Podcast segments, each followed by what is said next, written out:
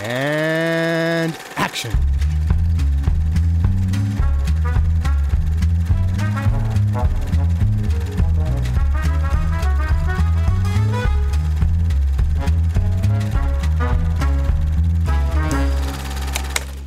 Und Hallöchen, hier wieder, ja, das war natürlich gut. ähm, wir sind wieder da mit einer weiteren Episode, directed by Hayao Miyazaki, Episode 8. Ich weiß es. Ha! Sehr gut. Äh, ich bin der Johannes, das war der Luke Ich bin Ted. und das ist der Ted. Richtig, genau, ja, exakt.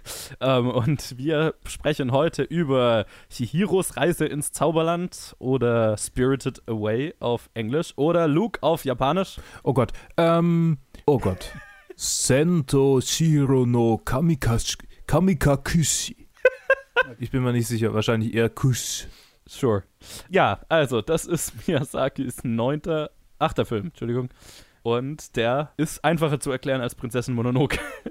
es handelt von der äh, jungen Chihiro, die mit ihrer Familie in eine neue Stadt zieht. Auf dem Weg dorthin nimmt ihre Familie eine merkwürdige, also, also sie glauben, es wäre eine Abkürzung, wie auch immer, landen in einem Wald, wo ein komischer Tunnel ist, den sie dann erkunden und dann unwissentlich in einer parallelen Welt landen, sozusagen, wo es ein, eine von äh, Göttern und Geistern bewohnte Stadt gibt und vor allem ein riesiges Badehaus für müde Götter. Und ihre Eltern werden in Schweine verwandelt und sie muss dann eine Anstellung in diesem Badehaus finden und irgendwie versuchen, ihre Eltern wieder den Fluch über ihre Eltern zu lösen und da wieder rauszukommen. Definitiv Ja. einfacher zu erklären. Ja. Ja, ja, Ja. ja. Ich, so, ich war gerade ich war gerade ruhig, weil ich gerade gesehen habe, dass der deutsche, der Soundtrack der deutschen Version, da gibt es irgendwie ein spezifisches Stück irgendwie, keine Ahnung.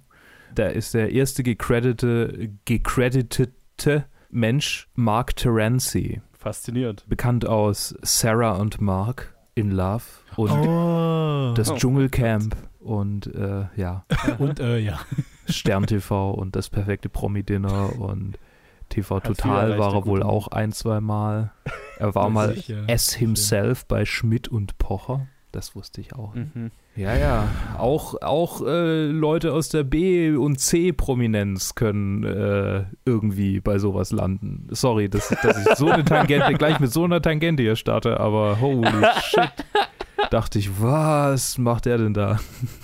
Tja, damals, äh, als es rauskam, 2001, wir befinden uns in den 2000ern, Stimmt, da war es noch. Ah, Äh, stimmt, 2001. da da war hatte noch der wohl, äh, war der noch, äh, konnte man mit dem Namen noch äh, Leute ins Kino locken, wenn man sagt, hey, der hat ein Lied dafür geschrieben. Äh, da war der Mhm. 2001, war bevor der überhaupt irgendwas anderes gemacht hat. Ah, okay. 2001 war er bekannt als Milhouse Van Houten's Singing Voice aus der Episode New Kids on the Bledge.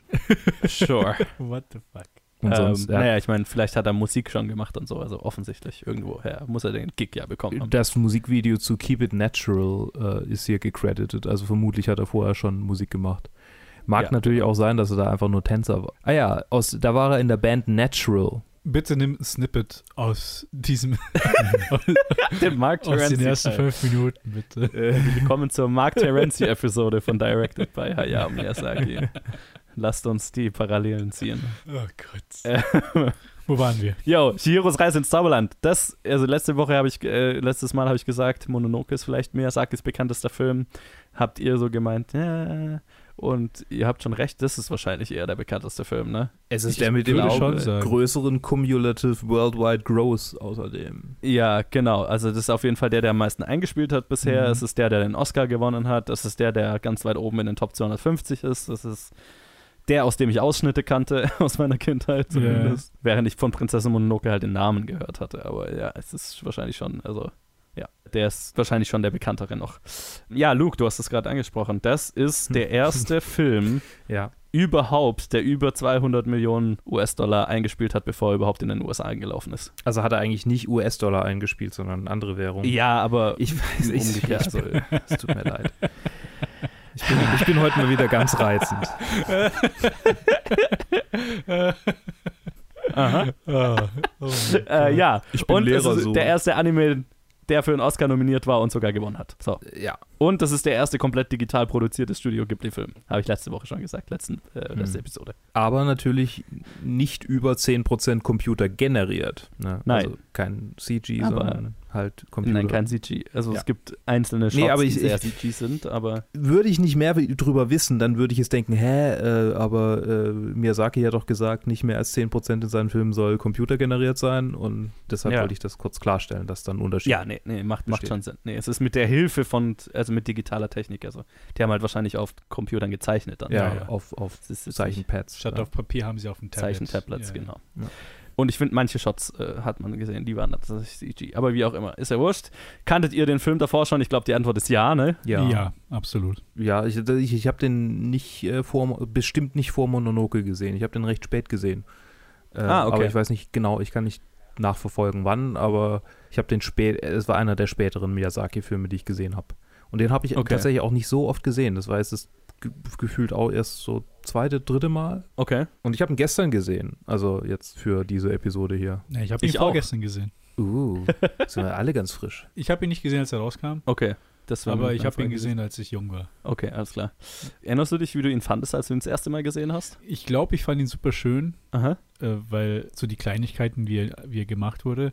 Aber ich glaube, zu der Zeit als junges, begeistertes Herr der Ringe-Fangirl war auf jeden Fall Mononoke mein, mein absoluter Favorit. Okay, ja. Weil das sind, die, das sind die einzigen beiden, die ich wirklich gesehen habe, als ich super jung war. Also als so Grundschulalter. Ach, krass, okay. Und alle anderen habe ich dann so also im Gymnasium gesehen, also Okay. so als Teenager. Ja, das sind die, die halt rauskamen zu der Zeit. Ja, Das ja, sind voll. das sind auch die, die halt gut gelaufen sind. Das heißt, den, den hast du halt dann irgendwann mal erwischt. Ja, die einfach im RCL 2 liefen dann. Ja, Ja, ja, genau. genau. Also Chihiro lief auf jeden Fall immer Ja, rauf ja. und runter. Hätte mich Daran gewundert, hätte ich Porco Rosso auf RTL 2 gesehen oder so. mich. What? Lieber ein Schwein als ein Faschist. Ja. so, ja. so ein zehnjähriger Tadi. Äh, ich verstehe, was hier passiert. ja, ja, genau. Absolut. Yo, wie hat Spirited Away äh, Chihiros Reise ins Zauberland? Ich finde den deutschen Titel so ein bisschen merkwürdig. Aber ich glaube, er ist tatsächlich näher am Japanischen dran als Spirited Zumindest kommt dann ihr Name auch im Japanischen vor. Away. Ja, genau. Ihre Mhm. zwei Namen sogar. Die übrigens beide irgendwie vari Also Sen und Chihiro sind irgendwie Variationen vom selben Wort. Und ich weiß es jetzt nicht mehr genau. Wenn, Ted, du hast gerade IMDb offen. Du kannst mal in die Trivia schauen und es dann irgendwann vorlesen, wenn du es findest. wa- wie genau dieses Namen hin und her ist und dann dieses Sento Shihiro, was im Titel ist, wenn das, wenn das, wenn man das irgendwie als Sento, also als ein Wort liest, dann hat es wieder eine andere Bedeutung. Also es ist irgendwie Mm. ein großes Hin und Her Gespiele mit Worten, das ich jetzt nicht mehr auswendig kann, weil Chi und Sen haben denselben Kanji, also werden gleich geschrieben. Aha. Natürlich, äh, das bedeutet 1000, hätte ich mir denken können, weil Sen ist 1000. genau ist die Zahl. Aber derselbe Charakter wird anders gelesen. Das heißt, Sen ist einfach ein Wortspiel auf Chihiro. Ja, genau. Und jetzt, wenn du jetzt noch findest, äh, was genau der Filmtitel heißt. Ich schätze mal, Sen und Chihiro im Kami heißt Gott. Sento heißt 1000 und und Sento heißt auch äh, Bathhouse. Ach genau, genau, Ah. Sento, also Sento zusammengeschrieben heißt Mm. Badehaus. So rum, yes. Es ist doch alles ein sehr intelligenter Titel. und die Namensgebung das, und alles. ist, das, das ist echt cool, das, Ja. das habe ich nicht gewusst. Ja, genau. Das macht halt auch nur Sinn im Japanischen, logischerweise. Ja, ja, also bei denen das ist ja gang und gäbe, einfach Wörter zu kombinieren für neue Yes. Sachen. Aber nicht auf die deutsche Weise, wo man einfach nur Wörter nach, aneinander hängt, sondern Kami so- Kakushi heißt Missing Person, habe ich gerade 1000 und Chihiro Missing raus, rausgefunden. vielleicht ist es einfach nur, vielleicht werden die wirklich gesucht durch den Filmtitel. So, hat die jemand gesehen? Anyway, Shiros Reise ins Zauberland klingt viel Hm. mehr nach einem Märchenfilm. Ja. Oder ins Ähm, Wunderland. Ähm, eins. es ist Ja, mal wieder genau. spannend, wie viele Deutsche diesen, diesen Titel halt einfach sich falsch merken. Meine Tante ist bis heute Ha. davon überzeugt, dass der Chihiros Reise ins Wunderland äh, heißt. Wegen Alice oder was? Ja, ja, es Ja. hat ja schon auch sehr viele Parallelen. Gerade Ich der meine, Film ja, jetzt. es ist halt nicht mein, die gleiche Struktur. Totoro vielleicht noch mehr, aber mit dem Kaninchenbau Mhm, mhm. quite literally in die, die kleine reinfällt. Aber Mhm. ja, hier findet, sie- finden wir ja tatsächlich eine andere Welt, eine magischere Welt. Ja, genau. Chat, fang du doch mal an. Wie hat dir Spirited Away jetzt, wo du ihn nochmal gesehen hast, denn gefallen? Oh, mir super gut. Super gut. Deswegen, deswegen sage ich, also deswegen habe ich in der letzten Episode gesagt, äh, der Film, den ich gerade als letztes gesehen habe, ist mein Lieblings-Miyazaki-Film. Und halt momentan ist halt Chihiro, weil ich ihn halt, halt wirklich vor zwei Tagen mit meiner Freundin angeschaut habe, die schwer für Filme zu begeistern ist, Mhm. weil sie viele Se weil sie eher Serienmensch ist. Aber bis jetzt beides Mononoke und äh, Chihiro geliebt hat. Aber ich, ich habe halt echt gemerkt, äh, bei Chihiro noch mehr als bei Mononoke, dass allein vom Visuellen her ich einfach umgehauen war, yes. wie unglaublich dieser Film aussah, wie unglaublich schön der war und halt wie viel auch Detailverliebtheit da reingesteckt wurde. Und ich mag sowieso, wie Ghibli-Filme Essen Oh. Essen in diesem animieren. Film hat eine sehr andere Bedeutung in allen, als in allen anderen Ghibli-Filmen bisher. Das, fand ich ganz interessant. Aber, aber allein wie es ausschaut und so, oh mein Gott. Ja. Das schaut auf jeden Fall lecker aus. Aber ja, ja. Aber mir hat er natürlich wieder super gut gefallen, weil jetzt ist er, jetzt sind wir wieder zurück nach Porco Rosso und Mononoke sind wir jetzt zurück bei, bei einem weiblichen Protagonisten. Ja. Mit Chihiro, die halt eine Wandlung durchgeht, mehr als Miyazakis andere Charaktere. Hm, Beziehungsweise, stimmt, jetzt wo du sagst. weil die meisten sind klar definiert von Anfang an. Wenn wir jetzt Mhm. Mononoke nehmen oder Rosso oder selbst Kiki, ändert sich nicht, sie hat Krisen in ihrem Leben, Mhm. aber sie ist Dann dieselbe vielleicht kleine eher noch Kiki, die, die macht vielleicht ja auch schon eher eine Wandlung Kiki. durch, aber aber halt die anderen nicht. Und Ja. bei Chihiro hast du halt wirklich diese fast schon Anhängsel an ihre Eltern, Ja. traut sich nichts alleine, die, die, die Sicht von einem nervigen kleinen, nicht nervig, aber halt so einen hilflosen kleinen Äh, Kind. nervig. Sag, sag nervig. ich habe den deutschen Dub angeguckt. Oh. Nervig Okay. trifft es schon ganz gut. Ja, keine Ahnung, auf Japanisch fand ich fand sie nicht so schlimm. Nee, Aber aber, dann sie wurde wird sie halt definitiv auch so dargestellt, finde ich. Ja, es wird so viel gequengelt. Oh Gott. Ja. Ja, nee, aber weißt du, was die Sache ist bei, bei den Dubs? Dass viel Voice-Setting dazu gedichtet wurde. ja. Um einfach, äh, sie redet schon von vornherein mehr, weil Mhm. sie, während sie still geht im Japanischen, äh, redet sie über Sachen, Ja. um den Leuten zu erklären, was es ist. Ja, weil genau, das haben sie wissen, im, Amerika den amerikanischen Dub in dem Fall hat John Lasseter und Pixar übernommen. Ah, okay. Und ähm, da wurde viel noch, äh, was du gerade gesagt hast, wenn, wenn man den Charakter von hinten sieht oder so, halt noch an Dialog hinzugefügt, um kulturelle Dinge, die für Japaner klar sind, dem Noch zu westlichen erklären. Publikum zu erklären. Ja. Ja, ja. Ich weiß nicht, ob es daran lag, ob sie noch da noch ein bisschen mehr gejammert hat oder nicht. Im, Im Japanischen, in der japanischen Version fand ich es nicht so schlimm. Naja, ich kann, also ich kann schon noch so viel sagen. Also es ist definitiv Absicht, dass sie am Anfang ein quengelndes kleines Kind ist. Ja, ja. Weil ich habe ich hab in der letzten Episode ja angedeutet, ähm, Miyazaki, also das Mononoke und Chihiro sind so quasi die wütenden Miyazaki-Filme. Und den Film hat er gemacht, da wollte er ja eigentlich schon im Ruhestand sein. Stimmt. Ich nenne den Film, das ist so Miyazakis, finde ich, Grumpy Old Man Film. Da ist er so zurückgekommen, um diesen Film für die junge, Generation, die junge Generation Japaner zu machen, die er als äh, furchtbar äh, materialistisch und äh, uneigenverantwortlich und ja, so wie Chihiro am Anfang, quengelnde, nervige, verantwortungslose kleine Kinder gesehen hat, sozusagen.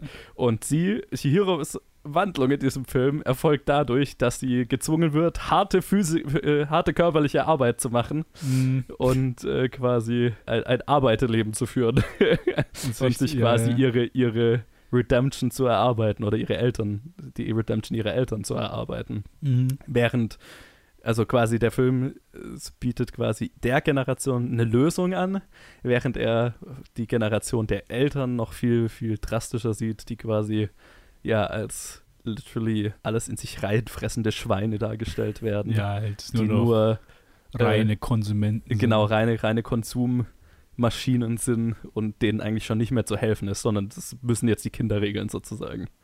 Während äh, irgendwie ja Mononoke so weltbewegende moralische Themen behandelt hat. Das ist äh, ein, ein Generationenkonflikt ziemlich klar, finde ich, der in diesem Film Mhm. dargestellt wird. Mhm. Und natürlich so, ein, ein, so eine Abrechnung mit dieser Konsumkultur, die er halt da in Japan gesehen hat. Was ich dann schon wieder lustig fand, das war, ich, ich, keine Ahnung, ich hatte immer das Gefühl, als ich das, jetzt die Interpretation zu dem Film und das Buch und so gelesen habe, das ist so richtig, habe ich mir Miyazaki, wie er da Grumpy Old Man auf seiner, vor seinem Haus sitzt und sagt, ja Kinder, mit euren Spielsachen und, Kids these äh, days. Kids these days wissen nicht mehr, wie es ist zu arbeiten Ach Gott. und sich das Geld noch zu verdienen. Ja. und Ein das, Boomer, äh, wie er im Buche steht, quasi. äh, Richtig, genau, ja. Und Ja, äh, 100 Prozent. In der Hinsicht, ja. Ja. Aber nicht nur Boomer. Ich, ach, das war schon immer so. Die Mhm. wurden ja Ich meine sowieso, ja. Oh mein Ja, Gott. aus unserer Ja. Sicht halt Boomer. Ich meine, Aus Ja, unserer ja. Sicht, genau. Ja. Nee, wobei, nee, er ist ja nicht mal, er ist ja gar kein Boomer. stimmt, er ist, er ist Der ist in den 41 40ern geboren. Ja, Ja. ja. Ich weiß nicht, wie nee, nennt nee, der die rechnet ja mit den Boomern ab. Die Boomern sind ja die Eltern von Chihiro hier. Die, Ja, ja. Die, genau. Ich glaube, ich Äh, bin schon eins weiter irgendwie, ja.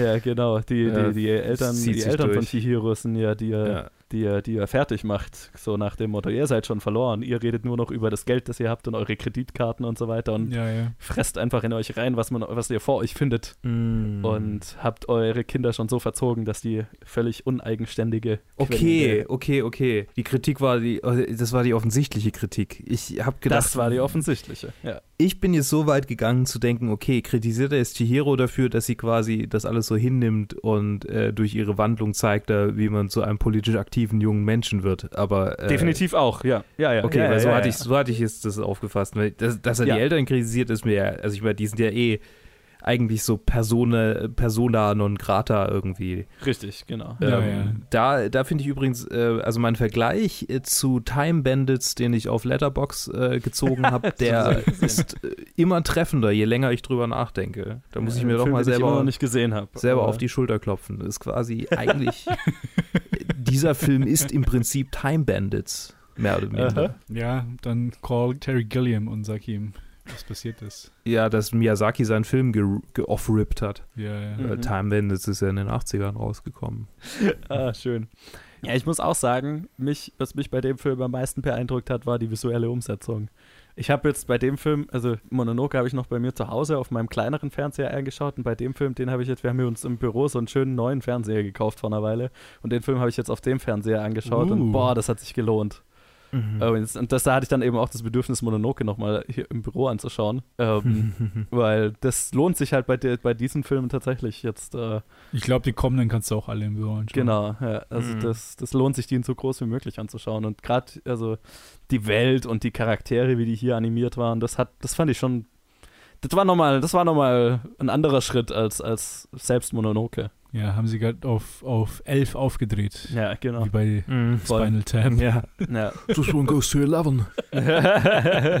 ja, was ich ja interessant fand, ich habe ja letzte Episode gesagt, nach Mononoke hat ja ein großer Teil der Belegschaft gekündigt Mhm. und bei Chihiro hat dann, an Chihiro hat dann quasi eine, ein, ein großer Teil sehr junge, äh, unerfahrenere Belegschaft gearbeitet. Und ich habe viel darüber gelesen, dass man das dem Film visuell ansieht, dass er nicht mehr, nicht mehr so distinkt sein soll. Das habe ich jetzt nicht so gesehen, muss ich sagen. Also, dass es, dass es irgendwie eine, mehr, eine größere Vermischung an Stilen wäre und nicht mehr so ganz krass. Doch. klassisch. Ich finde, das sieht man, das sieht man gerade an Chihiro eigentlich äh, im, im, in Abgrenzung zu den anderen Charakteren. Okay. Finde Ja, find ich schau schon. dir halt mal, wie, wie Kiki ausschaut, wie, wie Mononoke Ashitaka ausschauen und wie Ja. Na, ich fand halt, also ich fand es visuell halt komplexer. Ja, gut, ich meine, das kommt, also ja, klar, das ist wahrscheinlich damit gemeint. Ich, ich, ich habe es oft als negativen Aspekt gelesen, ich fand es nie negativ, muss ich sagen. nee, ich finde es auch nicht negativ. Nee, nee, überhaupt nicht Also, negativ. mir ich finde einfach, dass sie halt ein bisschen freier waren einfach Ja. ein bisschen auch ein Charakterdesign sich Genau. mehr, mehr genommen haben. Weil, also man merkt, finde ich, Einflüsse auch westlicher Animationsfilme und so. Also es ist nicht mehr so ein, gerade vor allem dann diese, diese Tiere und Kreaturen, die dann da rumrennen in diesem Badehaus. oh Gott, Ja. ich liebe die. das, Diese die, kleinen die schauen Entchen. einfach weitaus detaillierter aus und so. Nee, ganz ehrlich, im ganzen Film, in jeder Frame, wo, wo man diese Enten sehen konnte, wo sie einfach nur irgendwo im Hintergrund im Badehaus sind. ja. Und ich sag zu meiner Freundin, schau mal. Eine davon heißt bestimmt Horatio yes. und ist die schnellste Ente im Land, Aber die haben keinen langen Hals, Ja, den man streicheln kann. den man masturbieren kann. Oh Gott. Horatio. Nee, aber das ist super. Der, der Charakterdesign hat mir super gefallen. Ja, also ich, das fand ich schon, schon krass beeindruckend, diese ganze Welt von dem Badehaus und so Die, weiter. die Staubmännchen haben, oder die Asche, äh, wie heißen sie? Bester? Teil des Films. Die- Bester Teil des Films. Comeback. Diese, die die Staub, die Staub äh, äh, Kobolde haben, haben ihr Comeback. Kobolde, ah, genau, habe ja. ich mich gefreut, als die wieder aufgetaucht sind. Ja. Ich Ah, stimmt, die waren ja bei Totoro, ja. ja, und vor allem, wie, wie, wie, wie sie halt so richtig jetzt menschliche Züge haben, wo sie dann äh, alle, alle anfangen, die Kohle auf sich fallen zu lassen, wo Ja. sie gemerkt haben, hey, die, die arbeitet, wenn wir uns nur schwach anstellen, so oh für uns. Gott, so gut. Ah, beste Szene des Films. Ich musste so viel lachen. Ah, schön. Ja, nee, da, oh mein Gott, hatte ich damit viel Spaß. ja. Ja, Sorry. Das ist so, ist, das ist so herzliche Comedy. Ah, ja. Nee, äh, fand ich total geil. Äh, schön. Und sonst ist es ja eigentlich, hat mich der Film so thematisch schon wieder so ein bisschen an Kikis äh, lie kleiner Lieferservice erinnert, so von wegen, dass es halt wieder so, also A, wir haben hier ein Kind, das arbeiten muss, das irgendwie ihren, ihren Lebensunterhalt durch tatsächliche Arbeit, was eigentlich Erwachsene machen würden, äh, verdienen muss sozusagen. Und wir haben wieder so ein bisschen was Episodenhafteres, ne? Wir haben Mhm. Chihiro, die episodenhaft äh, einzelne Probleme lösen muss und Mhm. dann halt am Gegenende halt ein größeres, längeres. Sie muss erst die Arbeit finden, dann muss sie dieses komische äh, Kackmonster, das da angewatschelt kommt, äh, befreien. Der. Faulgott. Der Faulgott. Was sich genau. dann später als Flussgott herausstellt. Äh, Richtig. Spoiler. Äh, ja.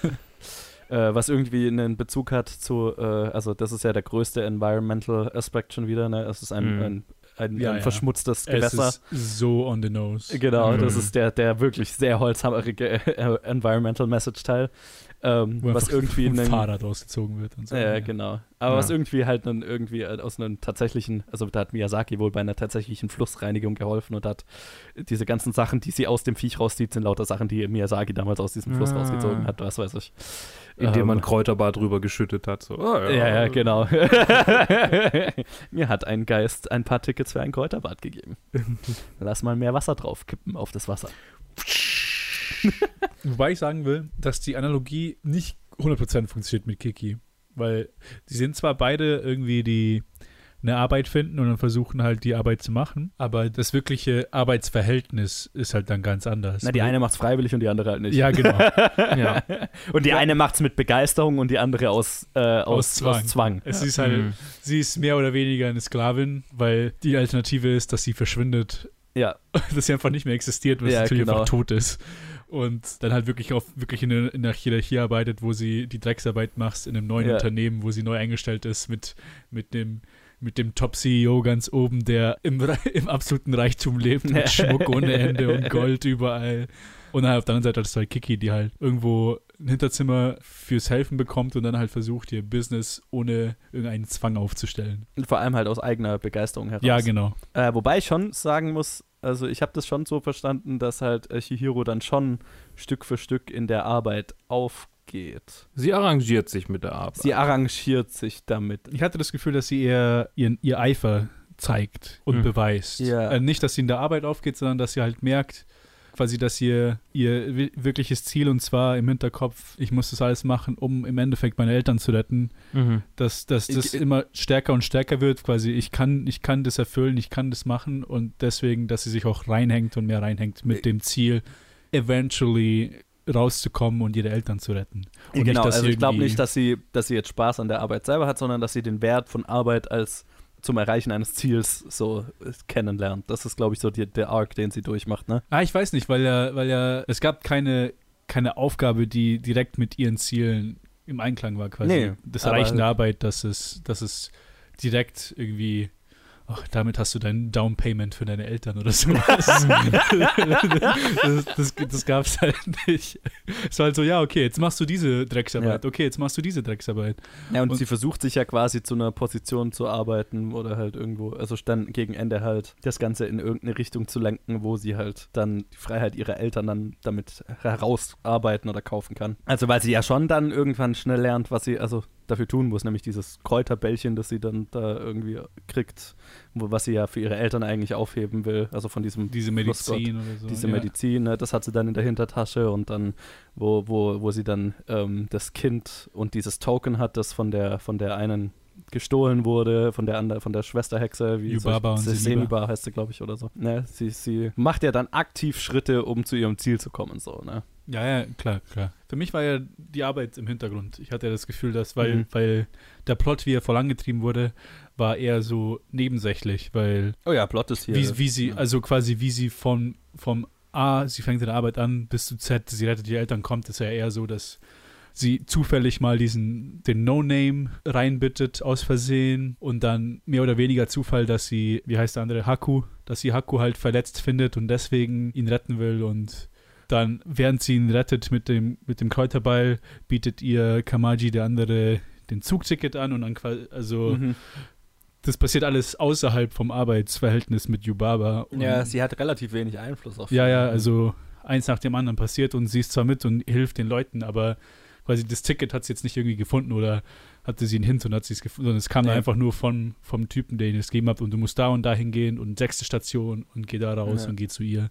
Ich, ich, weiß, was du meinst und ich sehe, thematisch sehe seh ich das, aber ja. so wirklich vom Plot her. Nee, da hast du recht. Also, ja, ja. sie ist schon, also viel Vieles eher, dass sie von Situation zu Situation stolpert, bis halt gegen Ende sie dann aktiv halt versucht, dieses Token da zurück oder diese genau, so die letzten, Token zurückzubringen, um ein Ziel zu so erreichen. Aber das ist halt erst, erst, am Ende dann. Mhm, genau. Also ich finde, dass die Analogie der Pubertät, die wir ja bei, oder die ich glaube ich eher bei Kiki gezogen habe, ja. hier wieder wunderbar passt. Und hier ist es halt eine Pubertät äh, unter widrigen Umständen eine Pubertät, ähm, in der nicht alles irgendwie glatt zu laufen scheint, so wie bei Kiki, sondern eher eine, bei der die Eltern einen nicht verstehen, also quasi in diesem Fall eine andere Spezies sind. Und äh, halt, ja, ja, genau, also aktiv vernachlässigen eigentlich. Genau, ne? aktiv ja. vernachlässigen, genau, ignorieren mehr oder weniger. Es, was, was denn an meiner Seite? Ich kann ja gar nicht richtig laufen.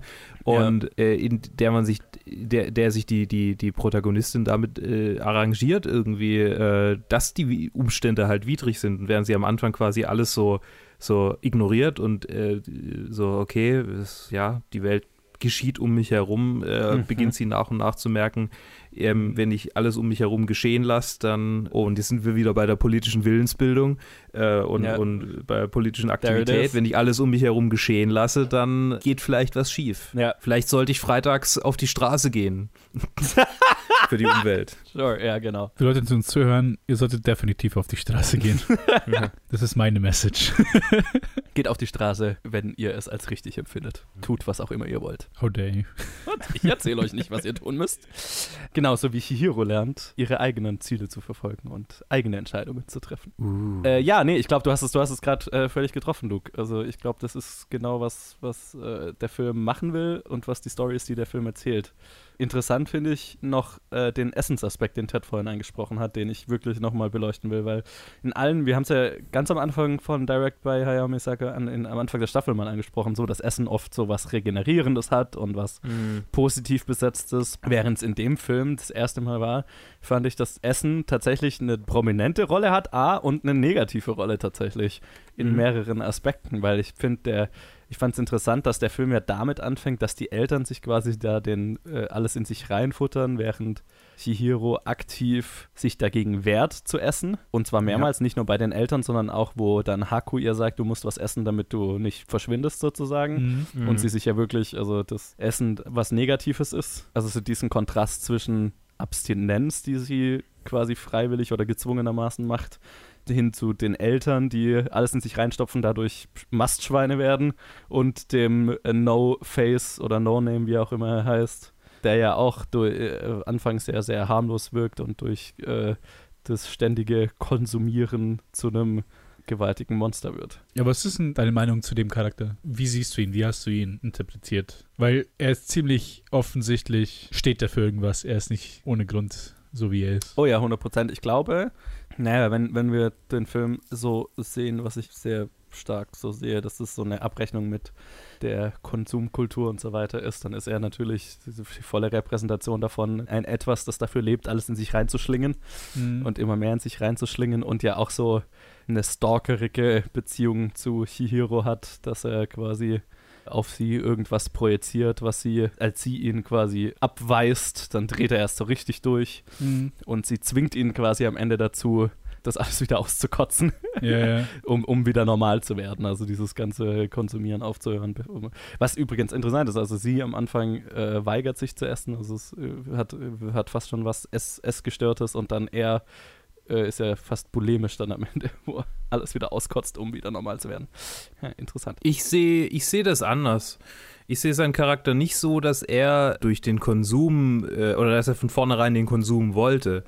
Ich sehe eher, er, er, will, er will eher Zuneigung. Also dieser Konsum, ich glaube auch dieser Konsum ist nicht unbedingt das, ähm, wo, woran er so fett wird. Ich glaube eher, dass die Gier, die ähm, die anderen zeigen und die Tatsache, dass äh, Chihiro halt äh, gerade sich nicht gierig verhält, dass diese Gier ihn, ihn dazu, also dieses, diese konstante äh, Gier der anderen ihn dazu bringt, so fett zu werden ich weiß nicht, äh, hm. das ist natürlich, natürlich ist diese Gier damit verknüpft, dass er ganz viel frisst und damit größer wird, aber ähm, ja. vor allem diese, diese Negativverstärkung seiner, ähm, seines Bedürfnisses nach Zuneigung äh, macht, ihn, macht ihn so stark dann. Ja, also genau, das ist eigentlich, was ich gemeint habe mit diesem stalkerigen Verhalten am Anfang. Mhm. Also er ist ja, genau, er, er sucht Zuneigung bei, also er ist einsam, sucht Zuneigung bei ihr und äh, sie weist ihn letztendlich erstmal ab. Und dann fängt er halt an, so dieses Konsummonster zu werden. Ich weiß jetzt nicht, ob ich dem zustimmen würde, dass es irgendwie durch die Umgebung beeinflusst ist, weil er ja schon sehr aktiv dafür sorgt, dass er alles bekommt, um in sich reinzustopfen. Ja, hier ist meine Sicht. Weil ich habe ganz, ich habe ganz absichtlich genau darüber gefragt, mhm. weil, ich mhm. eine, weil ich ein klare Gesicht auf diesen Charakter habe. Und zwar für mich stellt er einfach diese Isolierung im modernen kapitalistischen Leben dar. Mhm. Ich meine, es ist mittlerweile auch schon bewiesen, dass je jünger die Leute sind, oder beziehungsweise je später man die, die Umfragen gemacht hat, desto mehr Leute fühlen sich einsam in, in der Welt oder fühlen sich halt regelmäßig einsam. Und es hat sehr, natürlich stark was mit zu tun, in was für eine Gesellschaft man lebt. Und für mich stellt er einfach nur in dem Sinne da halt eine Person, die zurückgelassen ist vom modernen Leben, die komplett sozial isoliert ist und die deswegen ja zum Anfang vom Film halt ein Außenseiter ist.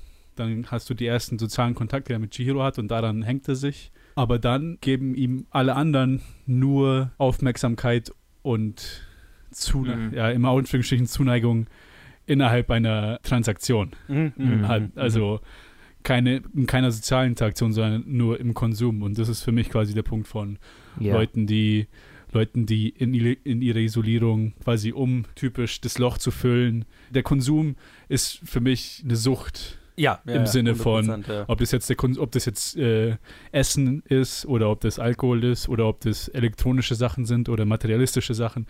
Es ist der Konsum. Und da kommt erst Shihiro wieder zurück und die ihn dann mit Medizin quasi erstmal da raus hilft. Ja, vor allem die ihm, die ihm etwas gibt. Genau. Alle anderen wollen ja etwas von ihm. Ja. Und Chihiro ist die halt einzige, die ihm etwas, ohne etwas dafür zu fordern, ihm etwas gibt. Aus, aus, aus der Güte ihrer Seele heraus, wie auch immer man das jetzt äh, auffassen will, mm. aber. Weiß ja, nicht, ob ich dem halt zustimme, weil sie will ja nur verhindern, dass er das ganze Badehaus zerstört. Ich, ich glaube nicht das mal, Problem. Also ich weiß nicht, wie altruistisch sie ist in dem ja, Sinne. Altruistisch weiß ich nicht. ja, aber auf jeden okay. Fall sieht man die Wandlung dann am Ende vom Film. Ich meine, die Beweggründe sind ja auch gar nicht wichtig. Die Beweggründe sind ja gar nicht witzig. Sie, sie, sie gibt ihm einfach etwas, ohne etwas dafür zu verlangen. Aus seiner Sicht. Aus seiner Sicht. Aus seiner Sicht. Weil ich meine, sie Darum verlangt ja einfach, dass sie verlangt, dass er. Äh, äh, ja, klar, dass er das Badehaus nicht zerstört. Sie verfolgt, dass, dass sie nicht in Schwierigkeiten kommt, weil sie ihn reingelassen hat. Also ja, aber das ist ja der Subtext. Das ist ja nicht das, was ja. er, was er so, so Nein, sieht. Ja, ja. das, was er das, was sieht. er sieht, ist, dass da ein Mädchen reinkommt. Sie ist die erste, die erstens kein Gold von ihm will und auch vorher kein Gold von ihm wollte. Und die mhm. zweitens ihm einfach etwas gibt, ohne zu sagen, gib mir was weiß ich dafür. Gold. Mhm. Ja. Und die auch im Nachhinein gar nicht nachhängt. Sie ist auch gar nicht sauer auf ihn, weil ja. sie weiß, es ist unter seinen Umständen. Das, ich meine, du, du, hast gemeint, dass es für dich kein Zeichen gibt, dass, sie, dass es von der Umgebung bedingt ist, aber das ist halt ein großes Zeichen, wieso Chihiro dann auf diese Weise auf ihn anspringt.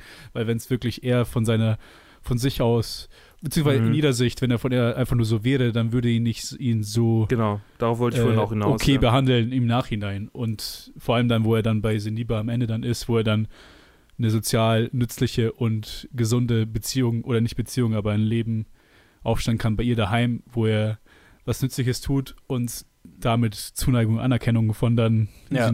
Seniba hat. Das ist halt der komplette Kontrast zu am Anfang vom Film, wo er buchstäblich ausgestoßen ist von der Gesellschaft und ja. im Regen steht ja. und nicht naja, rein kann. Er findet halt definitiv einen Sinn im Leben und eine Gemeinschaft. Genau, es hat was. Die ihn unvoreingenommen aufnimmt. Es hat was so, ne? Kommunales. ich meine, ist Miyazaki. Ja. Ja, 100%. Ich kann, ich, natürlich, ist, das, ist, das, könnte auch das größte Shitposting von mir sein. Ich, ich weiß ja nicht, was er wollte, aber das ist auf das, auf was ich sehe. Und ja. Das Nein, das, ich, ich glaube, also der, den Film zu interpretieren, ist mit einer der einfachsten von seinen, ja, ja. finde ich. Das ist, ist nicht schwer, den Film zu lesen. Nee, nee, aber ich sehe ja, grad, obwohl es nicht schwer ist, haben wir trotzdem. Äh, naja, es, ist, es gibt Unterschiede. Zumindest bei dem einen Charakter Aspekten, haben wir aber, verschiedene ja. glaub, Sichtweisen. Die, die, die Grundinterpretationen sind, das ist, glaube ich, relativ easy. Und vor allem halt, also jetzt, wo ich das in dem Buch gelesen habe, dass der hinter, also er hat das, den Film speziell angefangen und übernommen. Ich glaube, der war schon in Arbeit und er hat ihn dann übernommen.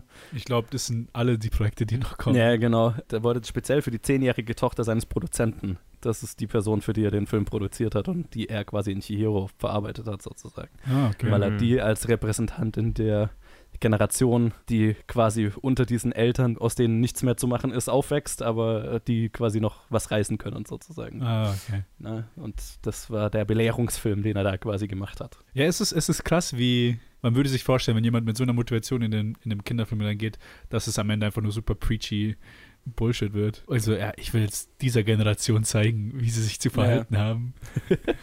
Und Hm. ich habe ein spezielles Beispiel von einer Person, Ja, für genau, so, so, so, ein, so ein klassischer äh, Reefer Madness-mäßiger. Ja, ja. ja, ja, Und am Ende hast du halt einen der schönsten Filme, einen der schönsten animierten Filme aller Zeiten, Mhm. der halt der einzige ist, der Animated Oscar bekommen hat und auch einige anderen Sachen. ja. Ich meine, auch interessant bei dem Film ist, ich habe es auch zufällig gesehen bei den, bei den äh, Trivia. Ich, ich habe ja erzählt gehabt bei einer anderen Episode, dass Miyazaki ohne Skript arbeitet. Und ich weiß nicht, ob das stimmt bei den Ich meisten Filmen. Ich weiß nur, drauf. dass es bei diesem Film stimmt. da, von diesem Film kommt dieses, dieses Bild von ihm. Das Ja. ist nicht immer der Fall. Und gerade bei dem Film, es kommt daher, weil es bei dem Film halt extrem war. Mhm. weil der Film kurz davor war, ganz quasi heillos über Budget und äh, Zeitplan und so weiter zu gehen, weil ihm ständig neue Sachen eingefallen sind. Ah, so. Ähm, weil er nicht wusste, wie er den Film beenden soll und dann halt ständig neue Storylines erfunden hat und ah, und das könnte man noch machen, das könnte man noch machen, das könnte man noch machen, bis ihn quasi die, die Chefetage von Studio Ghibli mal zur Seite genommen hat und gesagt hat, ey, wir müssen fertig werden. Und dann hat er quasi innerhalb von ein, zwei Tagen das Ende so, wie es jetzt ist, also mit dem No-Name, der alles in sich reinfrisst, dann auskotzt und dann fahren sie da zu der Senibar und so weiter. Oh. All das ist quasi das Kompromissende, das er dann halt Oh. auf, die, auf die Schnelle sich ausgedacht hat. Heftig, Weil okay. ursprünglich, er hatte mal überlegt, ob dieses Monster sich so voll frisst, bis das ganze Badehaus zerstört wird und es endet quasi in einer Apokalypse sozusagen. Also er hatte da unterschiedliche Ideen, wie man es beenden könnte und hatte halt dann die ganze Zeit noch irgendwelche Ideen, durch was er Hiro noch durchschicken kann, durch wel- welche Trials und Tribulations und so weiter. Mhm. Wo es dann Ähm, wirklich so episodisch sein Ja, genau. sein. Ihm ist halt ständig was Neues eingefallen. Und ich finde, Ja. das merkt man im Film auch total an. Ja, ja. Also, das ist, Mhm. oh, und dann könnte man das noch machen. es baut halt wirklich, also. Und wie wäre es, wenn sie einen Fluss reinigt? so. Ja, ja. Mhm. ja, und dann ist halt am Ende dieses Kompromissende dabei rausgekommen, dass ich aber, ich finde es eigentlich sehr schön. Ich finde, das funktioniert total gut. Ich finde, man merkt so ein bisschen, dass es halt dann, oh, okay, und das ist jetzt die Episode, die kommt jetzt halt zu einem Ende. Weil, Ja. Okay, Ja, ja, dann müssen sie jetzt halt mit dem Zug dahin fahren und dann ist halt vorbei. Stimmt, ja. Aber es funktioniert. Also es ich- funktioniert und ist auch super schön. Das Allein- merkt man nur, wenn man es Ah. weiß. Ja, ja, stimmt, ja. Und ist auch wunderschön. Allein die Shots mit dem Zug und wie sie halt dahin Ja. fahren. Halt über, über den Ozean quasi. Ja, ist auch so, ne, äh, Chihiro ist in dieser chaotischen Rassenwelt da und äh, dann fährt sie aufs Land, in Hm. Anführungszeichen, und entkommt das erste Mal dem Chaos der modernen Welt.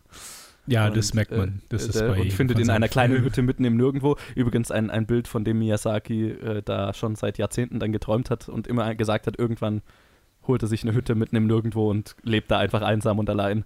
Und Ja, äh, ich meine, da steht er ja nicht allein. Ich kenne so Ja, viele ja, Leute, die total. mir gesagt haben, das ist ihr Traum. Irgendwann so viel gearbeitet haben, dass, dass sie früh aufhören können und einfach nur irgendwo auf dem Land, locker so zehn Minuten überall weg, gibt es keine andere Person. Einfach nur in der Hütte, im Nirgendwo, mit Paunden, mit Gemüse. Das machst du genau eine Woche.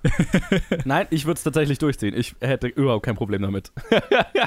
Ja, das ja. ist, ne, ist Ja, tatsächlich. Also, solange, wir, solange ich 5G habe, ist alles okay. Ja, genau. Ich, ich brauche eine Internetverbindung, ansonsten. Nee, deswegen auch diese Idealisierung von ländlichem Leben und so weiter. Ja, ja, klar. So. ähm, ist euch die Pixar-Hommage aufgefallen gegen Ende des Films? Nee. Gegen Ende des Films. Die springende Laterne, die Chihiro oh, und No Name und so ja, weiter. die ist mir aufgefallen, aber ich habe nicht an Pixar gedacht, um ehrlich zu sein. Mhm. Klar. Weil die so eine Der hat auch so, So eine ein Handschuh. Disney-Hand noch so, ne? so einen Handschuh hatte sie und Mhm. deswegen habe ich nicht dran Mhm. gedacht. Ich so, ah, das sieht aber cool aus. Ja, genau. und ist auch so ungewöhnlich, weil es kommt so was ähnliches kommt im ganzen Film nicht vor. Es ist halt ja, ja. Pixar und Ghibli haben sich äh, gegenseitig viel ausgetauscht und inspiriert und so. Da du ja das Buch gelesen hast, bis Chihiro, ich glaube, das ist sogar bis Chihiro passiert. Welcher Film war es, der in den USA so heftig geschnitten wurde und Ja, wo sich. Miyazaki heftig ausge aufgeregt hat? Das war Nauschka. War Nausicaa. Dieses, Ja. äh, Luke, Luke hat ja bei Nauschka damals erzählt, dass dann irgendwann der Produzent von Ghibli ein Katana an Harvey Weinstein geschickt Ja, hat. Das genau. war für Mononoke. Ah, das war für Mononoke. Genau, ja. dieses No Cuts, weil bei Mononoke hatten sie dann im Vertrag stehen, dass die amerikanischen Distributor, also Weinstein und Disney, per Vertrag keine Veränderungen am Film vornehmen Ja. durften, Hm. mehrmals danach gefragt haben und dann haben sie ihm dieses Katana geschickt. Mehrmals. So, erinnere dich an den Vertrag, den du unterschrieben hast. ja, ja. Es gibt keine Veränderungen. no Cuts. Und dann heißt hat Disney- Final, Final Cut? Oder? Ja, genau. Und dann hat Disney den Film in weitaus weniger äh, Kinos gezeigt und äh, dann so getan, als hätten sie sich gewundert, oh, warum hat er nicht so viel eingespielt? Hm. Fuck! Es ist so krass, wie das sind so große Konzerne, die einfach nur, ah, wir machen das einfach nur, Ja, da weil wir Konzern beleidigt vor. sind. Das ist, oder, das ist, ja, das ist normal. Ist so, Harvey Weinstein hat immer so gearbeitet. Nicht nur, als- also das hat jetzt, glaube ich, mehr mit ihm zu tun Ugh. als mit Disney. Weil er ja dafür bekannt war, dass er immer seinen Willen durchsetzen wollte und dann halt Ja, gesagt ja. hat, ja, wenn du meinen Willen nicht durchsetzt, dann bringe ich dich in fünf Kinos raus und dann mach dein, begrabe ich deinen Film. Das hat mehr damit zu tun, dass Harvey Weinstein ein Monster ist. Ein Monster, ja. Was haltet ihr von den anfänglichen Monster, dann leider doch nicht so großes Monster, Yubaba? Am Anfang ist sie schon ziemlich scary. Ah, okay, ja. Ah, ich habe doch in der letzten Episode gesagt, dass äh, es viele Aussagen gibt, welche äh, in dies, dass dieses Badehaus äh, Studio Ghibli repräsentiert und welche Oh, äh, ja. Positionen Miyazaki und so weiter innehaben. Also Yubaba wird oft als wurde von vielen äh, Ghibli-Mitarbeitern als das ist quintessentiell Miyazaki in, in seiner Rolle äh, äh, dargestellt, quasi sehr egozentrisch und strong-willed, ja. wie man es auch sagen will. Mit seinem riesigen Baby daheim. Ja, genau. Das Baby ist der Film quasi. ja, genau. So, ich, ja, tue alles für dich. Genau, ich mache alles für dich, äh, egal was es kostet, so nach dem Motto. Aber dann gab es auch andere Aussagen, die dann gesagt haben, ja, Yubaba ist eine Mischung aus seinem Produzenten und ihm und Ah, okay. und andere haben gesagt, Miyazaki ist Yubaba und der Produzent ist eigentlich die andere Schwester sozusagen, Seniba. die, die versucht alles irgendwie äh, auszubalancieren sozusagen. Ähm, Ah, Gibt okay. so ein paar also unterschiedliche Meinungen, wer wer ist, aber es ist definitiv jeder hat gemeint, ja, das Badehaus ist Ghibli. Ah, okay. Genauso wie die Stadt in Mononoke Ghibli ist. Ja, Was genau. Ja. zwei Ja. sehr andere Kulturen sind. Äh, Genau, also die Stadt in Mononoke ist quasi die Idealvorstellung, wie Miyazaki sich selber das vorstellt. Und das Badehaus ist die Realität. So. Die Real- oh mein Gott, ja. Vielleicht auch die Einsicht, nachdem so viele gegangen sind. ne? ja, das auch, ja, genau. Die Chiro geht schlafen und träumt von der Stadt und dann, wenn sie aufwacht, steht Yubaba vor ihr. Ja, genau. Jesus. Apropos Yubaba, ähm, ich möchte kurz auf die Synchronsprecher in der deutschen Version eingehen, weil ich habe mal wieder die deutsche Uh. Version angeguckt. Ah, okay. Ja, ich komme einfach gerade nicht an die japanischen ran. Ich, äh, ja, egal. Also Shihiro wurde synchronisiert von Cosma Shiva Hagen. Warte, Cosma Shivahagen ist die, ja, ist die Tochter, ja. Von Nina. ja, ja. und Yubaba und Seniba wurden von, Von Nina Hagen. Right. Komm zu uns ins Badehaus. Ja, ich meine, sehr passend eigentlich. Okay. Äh, Sie hat halt so eine, so eine abgedrehte Altfrauenstimme irgendwie, hat die super drauf. Also, Ja. das kann man schon sehen. Witzig. So, das passt auch gut zum, zum Äußern von, von äh, Yubaba. Also, Ja. ich finde es sehr passend. Also, der, der richtige All-Star-Cast, äh, was Synchronsprecher angeht, kommt dann bei Ponyo. Ah, okay. Also nicht Synchronsprecher, aber halt so quasi ähm, äh, äh, Schauspieler, die Synchronsprecher sind. Mhm. Also nicht wirklich, so- also so wirklich äh, pure Synchronsprecher, sondern hier Clay, Kate Blanchett, Matt Damon, Tina Fey, Liam Neeson, Holy Betty shit. White. Oh mein Also, Gott. Ja, äh, Jesus. da haben sie richtig aufgefahren. Bei Äh, Howl war, glaube ich, Christian Bale dabei, wenn ich mich richtig erinnere. Mhm. Wow, krass. Bei Ja, ich der glaub- einzige, der so richtig, den ich kenne, ist David Ogden Steers. Der ist bei super vielen Disney-Filmen. Mhm. Ja, der spielt- sagt macht was. er, er, ist eine, er ist ein Staple für diese Animationsfilme. Bei Mononoke war es äh, John DiMaggio. Das ist die Stimme von Mhm. Bender bei Futurama Mhm. und von Jake the Dog bei Adventure Time. Aber ja, krass, Ponyo, Alter, was ist das für ein Cast, ey. Da freue ich mich. Ich Vor weiß gar nicht, ob ich allem, mir also auf den, Film, soll ich mir den auf Englisch anschauen? Ja, von dem ich ja echt. Wie, wie ist es denn jetzt von den restlichen drei? Wir haben ja jetzt noch drei vor uns. Ja, Ja, Ha, welche davon habt ihr schon gesehen? alle. äh, Alle. das wandelnde Schloss, also nur Moving Castle. Ponyo habe ich nicht gesehen. Du hast auch The Wind Rises gesehen, Ted. ja, ja. Aber okay, krass. Weil das Ponyo sind jetzt und Ponyo The und Wind The Rises habe Wind ich gesehen. Aber hab ich, die habe ich auch gesehen. Das sind so die, von denen ich noch nie gehört habe. So, ne? Also ich habe von ihnen gehört natürlich, aber gesehen habe ich sie nicht. Ja, es ist halt nach, nach, nach Howl's Moving Castle ist es halt ein bisschen so abgeschwacht. Die haben nicht mehr, auch nicht mehr diesen Status unter Anime-Fans. Ja. das stimmt, ja. Wie die anderen Filme haben. Also die richtigen Miyazaki-Fanboys, die feiern die trotzdem noch irgendwie so ab. So, ah ja, trotzdem noch ein Miyazaki, hey. Ja, sowieso, ja. Und Also ich finde sie, ja ich find sie angeblich- schön. Äh, trotzdem noch an einem arbeiten, glaube ich, gerade irgendwie. Also es könnte noch irgendwann einer rauskommen, eventuell. Eventuell, Mhm. keine Ahnung. Wenn er Bock hat, kann er ruhig einen ist, machen. Ist, was ich gehört habe, aber Wenn er nochmal einen Film aller Totoro raushaut, dann, dann küsse ich ihm die Füße. okay. Ich habe ich hab Ponyo und The Wind Rises gesehen, aber das war vor fünf Jahren Okay. und beide auch nur einmal. Also, Ich meine, äh, Wind Rises kam vor sechs Jahren raus. Also. ja, ja, das war Das war relativ, dann als, er, als er rauskam. Ja. House Moving Castle habe ich zwei, dreimal gesehen, glaube ich. Okay. Genau, das ist jetzt der letzte, den, von dem ich tatsächlich schon mal gehört hatte. Die anderen zwei dann eben nicht mehr. Ja, Howl ist noch relativ, hat noch relativ einen Bekanntheitsstatus. Ja, weil die, da war ist dann ja auch ein größerer Zeitraum dann wieder zwischen Mhm. Ja, genau, hat auch wieder länger gedauert, ja. Wandelndes Schloss und Ponyo und dann wieder winzig hebt es dann echt. Mhm. Fünf Jahre seit dem letzten und so, aber naja.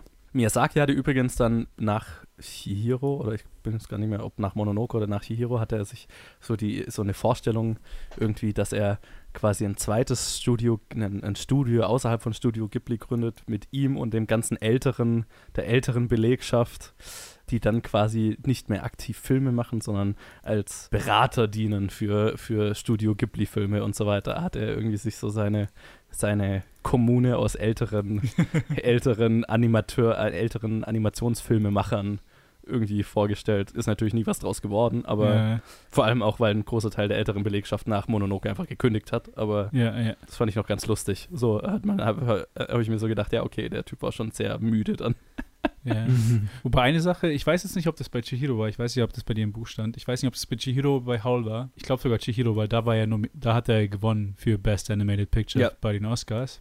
Aber er, hat, er ist ja nicht nach Amerika gekommen, weil er Für die Oscarverleihung. für die Oscarverleihung, Ah, okay. weil er als aus Protest gegen den Irakkrieg hat er gesagt, ich werde nicht, Right. ich werde nicht in diesen das Land besuchen, solange, solange der Krieg herrscht. War ja auch dann 2001, Ja, und das war ja- 2002 die Oscarverleihung wahrscheinlich. 2002 die Oscarverleihung, ja, das ja, macht dann Sinn. Also ja. gerade, als das alles losging. Er hat 2003 den Oscar erst gekriegt, weil der Kinostart war äh, in den Right. USA war ja Ach so, ein ja, halbes okay. Jahr später Dann erst. macht es Ja. Sinn, es war dann mitten im, Ja, Ja. in der Invasion. ja das dauert Okay, sorry, ich wollte dich unterbrechen. Alles gut, alles Ich weiß gut. nicht mehr, wo wir stehen geblieben waren. Wir haben eine sehr lange Zeit über andere Ghibli-Filme geredet und dann einfach nur irgendwelche Anekdoten dann noch rausgehauen.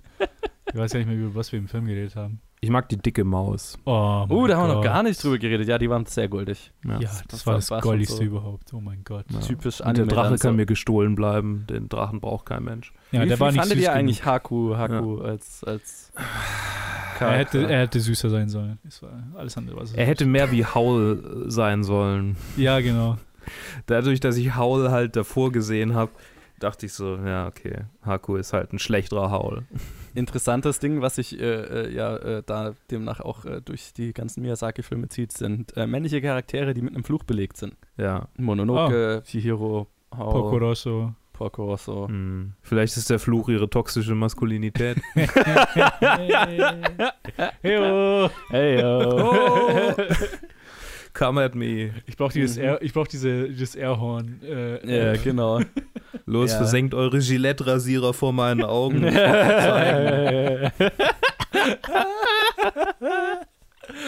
Oh mein Gott. Schön. Ja, ich halt so, das, das Buch interpretiert sowas dann immer mit ähm, Miyazakis Vater, dem er nicht besonders äh, positiv gegenübersteht. mhm, mhm. Ja, und äh, die ganzen äh, mütterlichen Charaktere, also sehr positiv belegten weiblichen und vor allem auch mütterlichen Charaktere, immer mit Miyazakis Mutter, mit zu der er eine sehr gute Beziehung hatte, die aber sehr lang krank war und Oh. Ja, Ja. wobei man sagen muss, dass auf die Krankheit bezogen, der Vater in Totoro ist ein super Kerl. Stimmt, ja. Das Mhm, ist so ja. mit der einzige. Genau, und äh, äh, das ist, was in dem Buch auch so kommt, ist, dass äh, viele männliche Charaktere in Miyazaki-Filmen oft nicht typisch männliche Attribute haben. Also nicht besonders Testosteron gesteuert oder overtly masculine Naja, sind und so. wenn wir das mit restlichem Anime vergleichen. Genau. ich glaube, das ist dann sehr distinkt und absichtlich, Mhm. dass wir keinen fucking Son Goku, äh, Ja. fucking oh, Bodybuilder Schwarzenegger haben.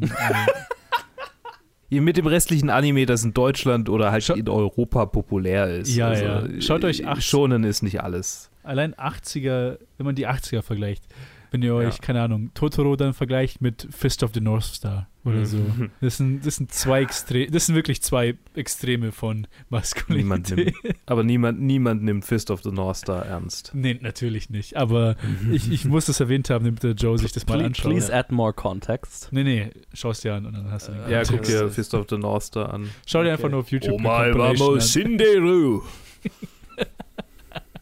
Okay. Scheiße. Ah, das ist die Sache mit Anime, Mann. Miyazaki hat nichts mit kontemporären Anime zu tun. Hm. Übrigens, wenn wir schon von Fist of the North Star re re kurz reden, müssen wir auch darüber reden, dass es eine Realverfilmung gab 1995 mit Malcolm McDowell. What? Was, was passiert Ja. gerade? What? Okay. Das ist meine nächste Challenge an euch. Ja, ja, bitte gebt uns Fist of the North Star 1995 auf. Schau uns Luke und ich sofort an. Wir reden drüber, bitte. Zurück zu Dingen, die Joe auch versteht. Much appreciated. Wobei ich jetzt gerade Mhm. sagen muss, äh, die, Po- die Bilder, die ich gerade von Fist of the North Star, der, äh, der Realverfilmung sehe, machen mich sehr gespannt. Ist das unsere Bonus-Episode? Ja, genau. nee, eigentlich, ich habe schon gedacht, unsere Bonus-Episode müsste eigentlich die Realverfilmung von Kiki sein. ja, stimmt. Das, das könnten wir uns tatsächlich überlegen, ob wir Kikis Delivery Service die Realverfilmung noch machen. Kiki Blocksberg sozusagen. apropos, apropos Kiki Blocksberg, die, die, die die Bibi Blocksberg in den Realverfilmungen gespielt hat, die so in den späten 90er und frühen 2000ern gemacht wurden, Aha. die war die Synchronsprecherin von ähm, Chihiro. Ah, okay. Nee, stimmt gar nicht. Das war doch Cosma, das da? war doch Cosma Shiva Das war- Hagen, dachte ich. Das war Cosma Shiva Hagen. Nee, wo Hat war die die Bibi Blocksberg gespielt, oder was? Nein, nein, nein, wo war die? Nein, nein, Verdammt. stop. Wo war die? Ich hab die doch gesehen. Okay, jetzt haben wir komplette Verwirrung gestiftet. Es tut mir leid. Warte mal, über welchen Film haben wir vorhin geredet? Also vielleicht habe ich nur. Das Problem ist, mein IMDb zeigt mir das nicht mehr an. Das hat es mir gestern angezeigt und jetzt zeigt es mir nicht mehr an, welche, wer die deutschen Synchronsprecher waren. Das wird alles viel äh, mehr erleichtern. Aha. Ich werde einfach nachreichen, wer die Synchronsprecher waren, dann könnt ihr euch selbst ein Bild machen. Right. Suchen wir auf Instagram, tut mir bitte leid. ein Follow. Ja, genau. Er redet ihr ruhig weiter, ich suche das mal. Was, was, du hast ja erwähnt, dass wir da gar nicht drüber geredet haben. Wie findest du denn die ganzen Charaktere in der oberen Etage? Also Yubaba, ihr Baby. Boah, ich fand Yubaba ja total faszinierend, weil ich sie vom Design her jetzt überhaupt nicht Anime aussehen fand vom Anfang an erstmal Mhm. so, ne? Ich fand die vom Design war sehr anders als alles, was ich von mir sage, Film bisher kannte. Ja, ja, überdimensioniert halt. Ja. Weil normalerweise, wenn es um Personen ging, hat er sie schon relativ proportional zu Menschen gezeichnet. Ja, und selbst, also auch selbst wenn sie nicht ganz proportional waren oder so, also oder irgendwas Magisches oder so, also das war schon ein außergewöhnliches Aussehen einfach. das Ja, fand ich ja. erstmal so ein bisschen gewöhnungsbedürftig. Als Charakter fand ich sie eigentlich total geil, weil sie auch so wieder so äh, vielschichtig war, wie jetzt, ähm, auf eine andere Art natürlich, aber wie jetzt zum Beispiel die ähm, Leiterin von dem äh, Eisenarbeiterdorf in äh, Mononoke. Mhm, mhm. Ähm, die war, war wahrscheinlich noch, hatte mehr gute Traits als jetzt Yubaba zum Beispiel, aber Ja. selbst Yubaba war total vielschichtig und ja, ja. ähm, hast am Anfang gedacht, ja, okay, es ist halt die böse Hexe und so weiter. Übrigens, in der ersten Version von, in einer anderen Version vom Film sollte das eigentlich damit enden, dass ähm, Haku und Chihiro zusammen eine Revolution anzetteln und Yubaba äh, töten und stürzen. Und dann fand er das zu simpel Oh. und zu simplistisch und dann hat er es Oh. geändert. Ja, ich meine, das ist ja der, direkte Kontrast zwischen zwei Good Leadership und äh, Tyranny. Wenn du dir Eboshi bei Mononoke anschaust und dann im Vergleich einfach nur als, aber als selbst- Führerin. Selbst Yubaba ist ja keine, keine Tyrannin in dem Sinn. Also klar, das wird immer so gesagt, ja, die ganzen Leute da sind versklavt, in Anführungszeichen. In Aber sie können ja Anführungszeichen. gehen. Sie verschwinden.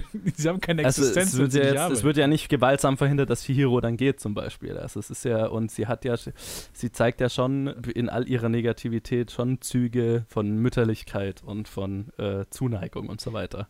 Ja, ja, Ähm, aber das sind halt wieder für mich zwei separate Sachen. Leute können daheim zuneigend sein und können Monster in, zu ihren Arbeitern sein. Ich, ich wette, Miyazaki war super zu seinen Kindern, aber dann hat er halt seine Mitarbeiter. okay, äh, dann doch. Ja, okay, ich wette, irgendjemand anders war gut. Sein Sohn, sein Sohn hat Dinge über ihn erzählt. Äh, Er wird, ja, nicht er, so, er wird nicht ich. als besonders guter Vater hingestellt Oh in, Gott. in keiner, äh, in Ah, keiner vertan. Text, Ja, den hab ich jemals mal- gesehen habe. die falsche Person gewählt, um, um ein Beispiel zu machen. Also, Die deutsche Synchronisation von Chihiro Okay, ist los. Sidonie von Krosig, Sido. die Bibi Blocksberg gespielt hat. Nein, Aha. nicht Sido, Sidonie von Krosig. von Kro Keine Ahnung, die kommt wahrscheinlich aus den neuen Bundesländern. Und, ähm, Das hast du gesagt. und Cosma Shiva Hagen war Lin. Ach so. Wer war Lin?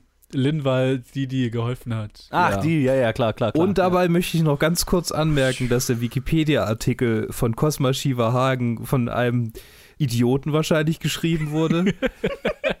Bei Leben und Persönliches steht, nachdem sie bereits als Sprecherin der Hauptrolle im äh, Disney-Film Mulan Synchronisationserfahrung gesammelt hat, lieh sie 2007 der Lichtelfe Luna in dem Computerspiel Legend Hand of God Stimme und Aussehen. Ja. Disney-Film Mulan, so ja, am Rande, so war so halt so frühe Erfahrung, was weiß ich. Aber hey, das Spiel Legend Hand of God. Das ist quasi das Zentrum ihrer Synchronisationserfahrung. Ich bin gerade mehr Zentrum fasziniert, wie sehr du dich Karriere. darüber aufregen kannst. Ja, ich denke halt, das hat wahrscheinlich der einzige Fan von diesem Film geschrieben. Diesen Wikipedia-Artikel. So. So. Ah, Es tut mir leid für die Tangente, aber ich ich, liebe diese Episode. Ja, Ich die hoffe, du Episode schneidest ist- nichts. It's something. ich schmeiß da nichts raus. Oh mein Gott. Deutsche Prominenz. Prominenz in fetten Anführungszeichen. So. Also Sieben Zwerge war schon so ein Jahrhundert. Ich musste die ganze Zeit an diesen Film denken, als du dein Cosma Shiva Was erwähnt ist passiert? Oh, ich habe schon völlig vergessen, dass dieser Film existiert. Oh mein Gott. Es gibt einen zweiten Teil. Ja, ich, den habe ich sogar auch im Kino gesehen, als ich Im klein Kino? war. Ja. Der Wald ist nicht genug. Ich, ich erinnere mich total, als dass ich den ersten als Kind total geil fand und den zweiten im Kino gesehen habe. Ich erinnere mich null an irgendeinen Inhalt aus den Filmen. Ich aber- fühle Oh mit dir. Ich erinnere, ich erinnere mich an sehr viele Inhalte und ich schäme mich. Ich habe ihn letztes Jahr habe ich einen Ausschnitt gesehen. Er lief irgendwie im Fernsehen. Irgendwie- ich weiß nicht, ob ich es daheim wie furchtbar so. war's? Ich habe halt so fünf Minuten gesehen. Ich war einfach nur so. Ich habe mich zehn Jahre zurückgeschämt. Ich so, konntest du diesen Film anschauen? Ey, Meine Güte. Da Ah. sieht man, was für einen Drecksgeschmack Jugendliche haben, wenn es um Filme geht. Oh ja. Meine Ja. Güte. Ey. Ja, So, gut. ja. Ah, wir haben hier langsam Haben wir Bobby drüber Murphy geredet? Läng- Länge. so, jetzt aber hier, Ted, Fazit, Chihiro. Mein jetziger Nummer 1 Film. Und, ach, keine Ahnung. Ich tue mir so schwer bei Miyazaki, weil ich, ich finde die einfach alle so super bis jetzt. Ich weiß nicht, ob bei den kommenden, da ich ja zwei von denen nur einmal gesehen habe, ob da neue Meinungen jetzt kommen. Aber bis jetzt, mit kleinen Ausnahmen, bestätigt sich halt meine Sicht auf Miyazaki. Ich hatte immer Angst und so, es kommt irgendein Film, der wird irgendwie voll floppen für mich. Und bei Chihiro hatte ich auch ein bisschen, weil ich ihn länger nicht mehr gesehen hatte. Aber nein, überzeugt 100%, 1000%. I love this movie. So gut, dass die Chinesen 2016 mit Big Fish and Begonia einen klaren Rip-Off von diesem Film versucht haben, versucht haben zu machen, der grandios gescheitert ist, wie ich ja schon erwähnt habe, mal in diesem Podcast. Mhm. Ja, ich muss sagen, so gut ich Chihiro gemacht fand und beeindruckend äh, umgesetzt fand, 100% emotional gepackt hat der mich jetzt nicht, ehrlich gesagt. Woran das liegt, kann ich nicht erklären, weil ich es nicht Das weiß. ist halt komisch. Ich bin halt komisch, vielleicht ist das dann doch meine Ja. Animations-, nicht-Animationsaffinität, I don't know. Ist der komische Typ. Mononoke hat mich weitaus mehr mitgerissen, aber ich fand ihn wahnsinnig beeindruckend gemacht und ja, ist ein cooler Film. Bereust nicht, ihn gesehen zu haben. Ja. Nicht einer meiner Können wir Favorites. kurz jetzt, über diese Szene reden, wo No Face die ganze Zeit nach Chihiro fragt und dann Yubaba ihm einfach Chihiro gibt und ein Bathhouse traditionell halt auch ein Whorehouse ist in Ja, Japan. wurde Miyazaki mehrmals danach gefragt. Und sie einfach so, ah, viel Spaß und schubst Chihiro in ins Zimmer rein. Ich so, fuck Ja, that. Miyas Miyazaki widerspricht vehement jeglichen sexuellen Konnotio äh, Ko- Konnotationen, die dieser Film äh, in Interpretationen bekommen hat. Ah, okay. Ähm, und meint, äh, das ist definitiv nicht, was beabsichtigt war damit. Ja, Roland Barth, Death of the Author, doesn't matter what he Mhm. thinks. Ja. Hat er wohl unterbewusst gemacht. Meine Interpretation ist genauso valide wie seine Inter Das schon. Intention. Ich meine, Japan ist Japan ist das Heimatland von Lolicon. Also, ja, also ähm, bitte. Ja. Naja, Miyazaki wurde da Ja. eben mal in einem Interview irgendwie drauf angesprochen, dass also Bathhouse auch äh, irgendwie Prostitution beinhaltet und so weiter. Und dann hat er sich furchtbar darüber aufgeregt, dass äh, gerade die äh, äh, immer jüngere Kinder mit Sexualisierung in Japan in Kontakt gebracht werden und in, gerade in den in Medien und so weiter. Und äh, Mhm. Er hat mehr seinen Grumpy Old Man ja, Tiraden. wieder gechannelt. Genau, so richtig gechannelt. Nee, aber you. das kann ich auch voll nachvollziehen. Also, Also ja, Anime ist, äh, kann sehr ekelhaft sein. Ja. Und es ist auch, das Ekelhafte ist der große Grund, wieso ich aufgehört habe, Anime-Serien zu schauen. Mhm. Weil es einfach nur, was Leute unschuldig als Fanservice bezeichnen, was die Übersexualisierung von weiblichen Charakteren und jungen weiblichen Charakteren ist. okay. Und Fanservice halt das überhaupt nicht überbringt, wie ekelhaft es schon, in was für Grenzen es schon geht Aha. kann ich Miyazaki nur zustimmen, aber ich kann mir nicht vorstellen, dass er komplett ignorant das Setting gewählt hat, ohne irgendwie daran zu denken. Aber könnte, könnte passiert sein, keine Ahnung. Es ist, es ist ja nicht nur eine Person, die an sowas arbeitet. Es Ja, könnte irgendjemandem es ist- aufgefallen sein. ist, in was er sagt, zumindest, ja. zumindest das. Ja. So. Ähm, Ted is a grumpy old man, confirmed. Nee. ich verstehe die Kritik total und ich bin da auch ganz bei dir. Also Okay, komplett, danke. aber ich bin da großteilig bei dir. Na gut. Grumpy old man Ja. for not sexualizing children. Ja. Nein. Nein, hör mal, ich will es auch jetzt nicht irgendwie. Ja. Egal. Brauchen wir nicht platt treten Nee. nach Mhm. einer Stunde 15 hier. Ja. Deswegen gibt es es gibt diesen, diesen Quote von der Doku von Miyazaki, wo er in die Kamera sagt, Anime was a mistake. Alter, ich habe das Gefühl, ich bin echt gespannt jetzt auf die nächsten Filme. Ich habe das Gefühl, je älter Miyazaki wurde, desto einfach pessimistischer und crumpier wurde er. Naja, ich will da nichts Ich, vorweg. äh, Nee, ich bin gespannt auf die nächsten Filme tatsächlich, ob, ob sich das bestätigt, Mhm. weil also es war jetzt echt, wo ich auch das Buch gelesen habe, so richtig, konst, so richtig Konstant. Ein, ein konstanter Wandel.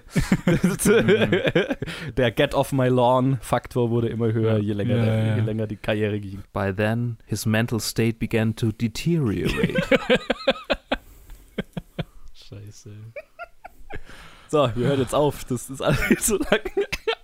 Wieso, Mann? Das ist, das ist eine normale Länge für Episoden nach Ja, meiner in Meinung. deiner Welt, in deiner Mubi-Welt vielleicht. Weißt du was?